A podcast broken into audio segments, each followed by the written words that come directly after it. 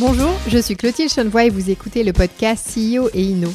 Comment éviter l'effet Kodak et ne pas rater un tournant technologique majeur Ou à l'opposé, comment ne pas trop investir dans une innovation buzz J'ai posé la question à des dirigeants pour savoir comment ils gèrent cette prolifération d'innovation et comment ils pilotent le sujet.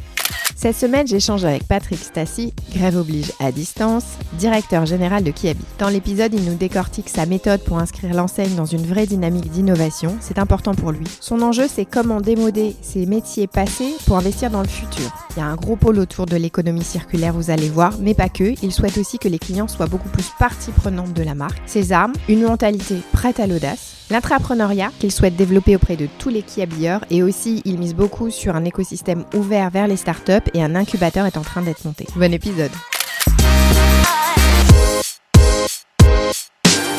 Bonjour Patrick, merci d'avoir accepté de répondre aux questions de CEO et Inno. La première question est, assez simple, je vais te laisser te présenter et nous présenter Kiabi, même si tout le monde euh, connaît bien euh, cette marque de mode. Alors, donc je m'appelle Patrick Stassi, je suis le DG de Kiabi et ça fait 10 ans que je suis chez Kiabi. Pour te parler, Clotilde, de Kiabi en quelques lignes, c'est une entreprise française qui a été créée en 1978. On est aujourd'hui présent dans 23 pays. On fait un chiffre d'affaires de 2,3 milliards d'euros et on est 10 euh, 000 collaborateurs, 10 000 kiabeurs au service de nos clients. Et donc la grande question qui anime ce podcast, comment selon toi on évite l'effet Kodak? Comment on s'y retrouve un petit peu dans la jungle des innovations? Alors effectivement, euh, nous Kodak, c'est un exemple qu'on se donne souvent, on se donne aussi Netflix et je vais t'expliquer pourquoi. En fait, première chose, c'est que la croyance voudrait que Kodak ou que les dirigeants de Kodak n'aient pas vu arriver le numérique. Bien sûr qu'ils l'ont vu arriver. Et en fait, ce qui est arrivé à Kodak, c'est pas que le capitaine n'a pas vu l'iceberg, mais en fait, c'est que le, la barre du paquebot était trop difficile à tourner.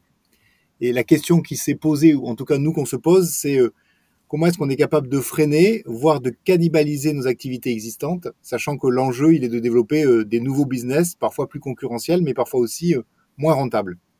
Et, moi, j'aime bien parler de, de l'effet Netflix. Netflix qui s'est transformé en quelques années de la location de DVD qui était livrée par la poste, et ça, on l'a oublié, mais je pense que Netflix, a, ça a au moins 20 ans, pour devenir finalement un leader de la production de programmes de vidéos à la demande sur, euh, sur Internet. Et si je le ramène chez Kiabi, ben, probablement que notre métier, il va plus évoluer dans les cinq prochaines années que depuis les 30 dernières, avec euh, effectivement, euh, le, nous, les questions à se poser, c'est comment est-ce qu'on accepte de démoder nos métiers passés pour investir sur le futur. Concrètement, comment vous pilotez l'innovation chez, euh, chez Kiabi? Comment, comment ça s'organise? Alors, nous, on, on, est parti du principe que l'innovation, elle ne, elle ne naît pas par hasard et qu'elle est bien issue d'un processus un processus délibéré qui aura pour objectif pour nous d'améliorer la compétitivité de l'entreprise en se différenciant. Et donc, moi, j'ai créé une direction innovation chez Kiabi. Mais cette direction innovation, elle va animer, driver l'innovation, mais c'est l'affaire de tous. C'est pas euh, uniquement un métier de recherche et développement. Et donc, c'est avant tout un état d'esprit et c'est les mentalités qui feront et qui font que Kiabi est aujourd'hui une entreprise euh, innovante. Si je te donne un, un exemple, pour moi, c'est vraiment euh, la culture d'intrapreneur en interne et, l'exemple que je peux te donner, c'est l'exemple de Kit Canaille. C'est aujourd'hui un magasin 100% seconde main qui est piloté par un ancien euh, directeur de magasin. Et je crois profondément que on, est et on restera une entreprise innovante parce qu'on passe notre temps proche de nos clients et proche des familles que l'on sert. Donc, sur cet exemple-là, donc c'est le, terrain qui, a été poussé à, innover ou à vous pousser un projet. Ça veut dire que vous avez mis en place quand même une organisation qui permet à tout le monde de faire émerger un petit peu ses, euh, bonnes idées. Exactement, exactement. Aujourd'hui, on a un intrapreneur avec euh, avec Kit Canaille. Moi, je souhaite vraiment qu'on ait euh, 100 intrapreneurs, 100 euh, qui a beurre, qui lèvent la main et qui disent moi j'ai un projet, un projet innovant et je veux pouvoir le développer. Mais c'est pas comment tu gères pour que ce soit pas la, foire d'empagne et identifier un peu les, bons et les mauvais projets, si on peut dire. C'est quoi pour vous une, bonne innovation? Alors, alors, bien évidemment, on met un filtre. Hein. L'innovation, nous, on est parti du principe que c'était un produit ou un service nouveau, euh, pertinent. Et il y a une chose qui est très importante pour moi, c'est qu'elle soit adoptée sur un, sur un marché, c'est-à-dire qu'elle soit accessible. Et je fais la différence entre une invention dans un musée, une œuvre d'art, ou bien euh, quelque chose qui répond au plus grand nombre. Et nous, on est vraiment dans cette notion de rendre la mode accessible au plus grand nombre. Donc on est, on est vraiment pas sur de l'amélioration continue quand on parle d'innovation, mais bien sur euh, euh, quelque chose qui amène un, nouvel usage, une nouvelle fonctionnalité et qui potentiellement peut nous perturber ou peut perturber notre, organisation. Si je te donne un exemple d'accessibilité au, plus grand nombre, pour moi par exemple Google Glass, c'est pas adopté par le plus grand nombre, ça n'a pas été adopté par le plus grand nombre, donc ce n'est pas une innovation. En revanche, le smartphone, les réseaux sociaux ou même les lingettes ou les post-it, pour moi, ce sont des innovations parce que ce sont des ruptures d'usage et parfois technologiques, mais surtout elles sont adoptées par, par, le, par les clients.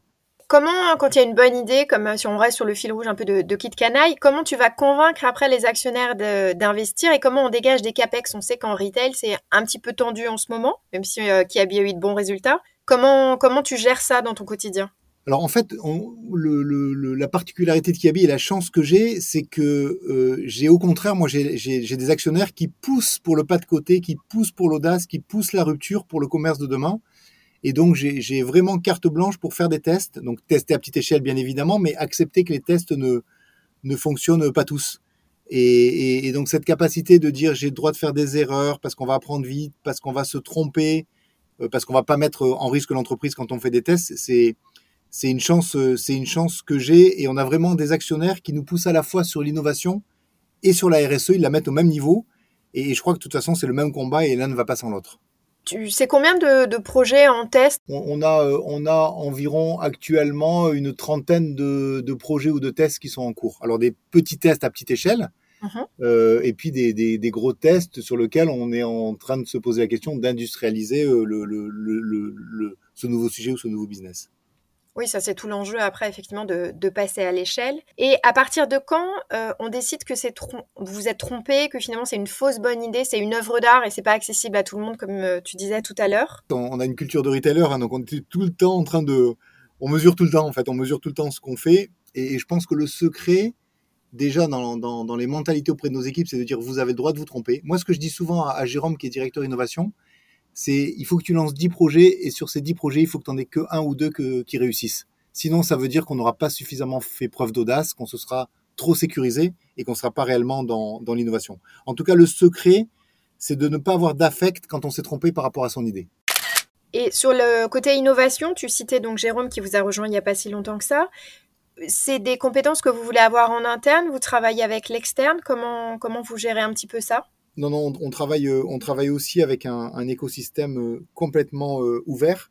Et, je crois que la réussite, elle passera déjà par l'écoute de, nos, clients, bien évidemment, par le terrain, par la détection des, besoins latents de, nos clients, mais elle passera aussi par le, fait qu'on puisse, qu'on puisse travailler avec d'autres, et donc avec d'autres entrepreneurs, avec des startups, avec des industriels avec qui on est en partenariat. Et je pense que c'est euh, c'est comme ça qu'on réussira. On est en train de lancer un, un concours de l'innovation, aujourd'hui mhm. interne, euh, auprès de nos, nos, nos et, demain ouvert sur l'externe. D'accord, donc l'objectif c'est pousser l'innovation. Ça participe peut-être encore au succès de votre marque, euh, marque employeur? Oui, alors ça, ça participe. Moi, je, je crois que, en tout cas, être une entreprise innovante ou être dans une entreprise innovante, c'est développer nos équipes, c'est les mettre en situation de responsabilité et d'audace.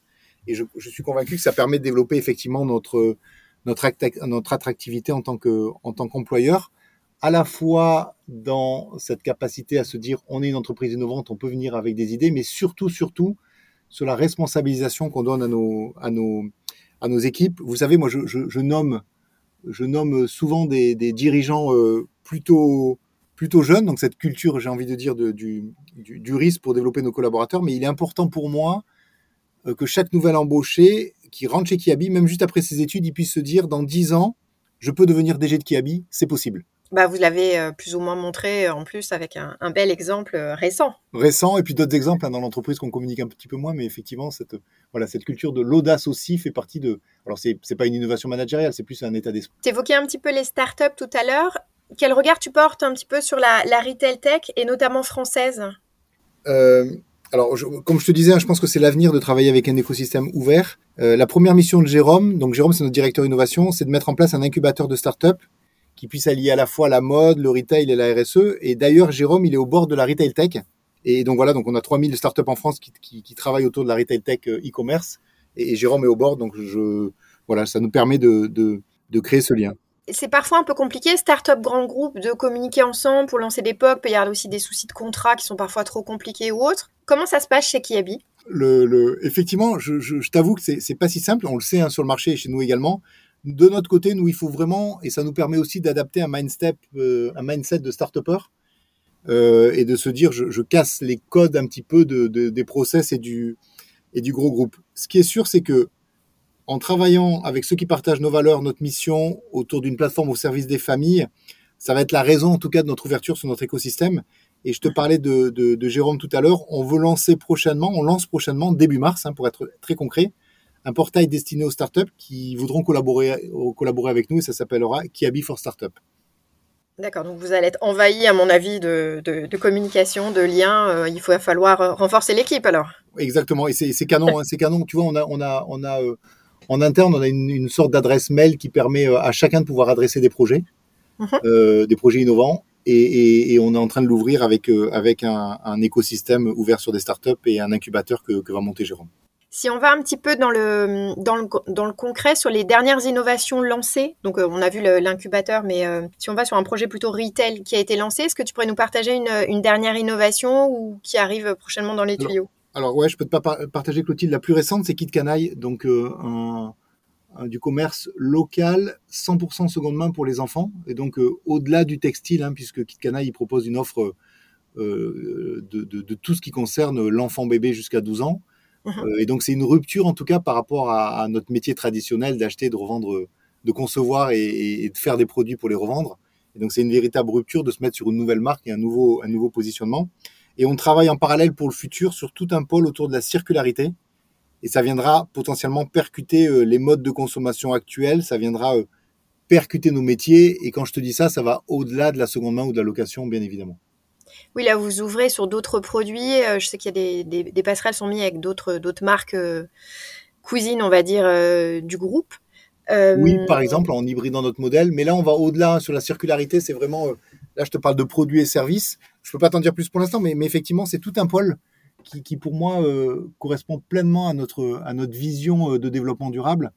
Et, voilà, donc encore une fois, on va, lancer des tests et puis ben, si ça marche, on sera sur des, ruptures de consommation ou des ruptures d'usage pour toujours garder un coup d'avance.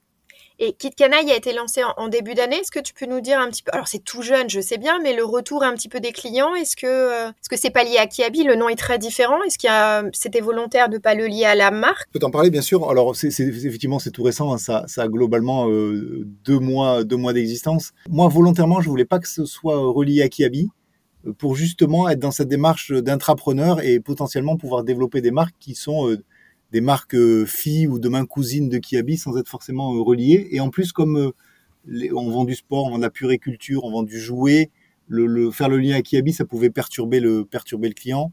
Écoute, il y a un super écho, il y a un super écho des clients, euh, à la fois parce qu'on leur permet facilement de pouvoir euh, revendre leurs produits. Euh, ils n'ont pas une photo à faire, à envoyer un colis, euh, c'est aussi un super sujet de, d'estime en termes de développement durable parce que c'est du local local. On n'envoie pas les produits à l'autre bout du monde, on les achète localement et on les revend, euh, on les revend localement.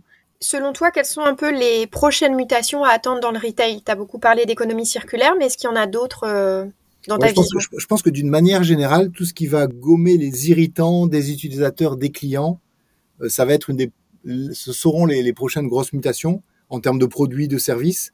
Et puis également tout ce qui est expérientiel, le communautaire, la co-création, tout ce qui fait que le client devient euh, acteur euh, vis-à-vis -vis de la marque. On va passer maintenant à la chronique Inno ou Pipo. Est-ce que tu peux nous dire euh, si selon toi c'est une technologie qu'on pourrait dire game changer ou non? Le métavers? Alors le métavers, c'est difficile d'avoir une réponse. En tout cas, euh, euh, c'est probablement pas pour aujourd'hui. Nous, on est, on est vigilant en tout cas, comme je te disais, quand cela ne révolutionne pas immédiatement les usages, on est vigilant et aujourd'hui, clairement, ce n'est pas la priorité de nos clients. Donc on surveille, on se tient prêt, mais c'est trop tôt. Le QR code? Alors le QR code, c'est pas vraiment une innovation, ça fait, ça fait 15 ans que ça existe. Euh, L'usage avec le Covid, il s'est accéléré.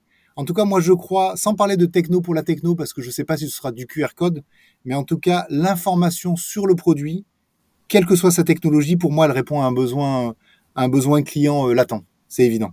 Le NFT alors le NFT, je trouve que c'est un marqueur qui est très intéressant euh, pour les familles. Euh, c'est attesté. En tout cas, quand on parle de NFT, moi je ne crois pas à l'aspect euh, spéculation, mm -hmm. mais je crois au NFT sous, plutôt sous un angle fidélisation. Donc euh, on lancera probablement des tests de, de, de marqueurs pour justement qui correspondent aux besoins des familles. Le live shopping. Ah alors oui, le live shopping, on, on le fait chez Kiabi.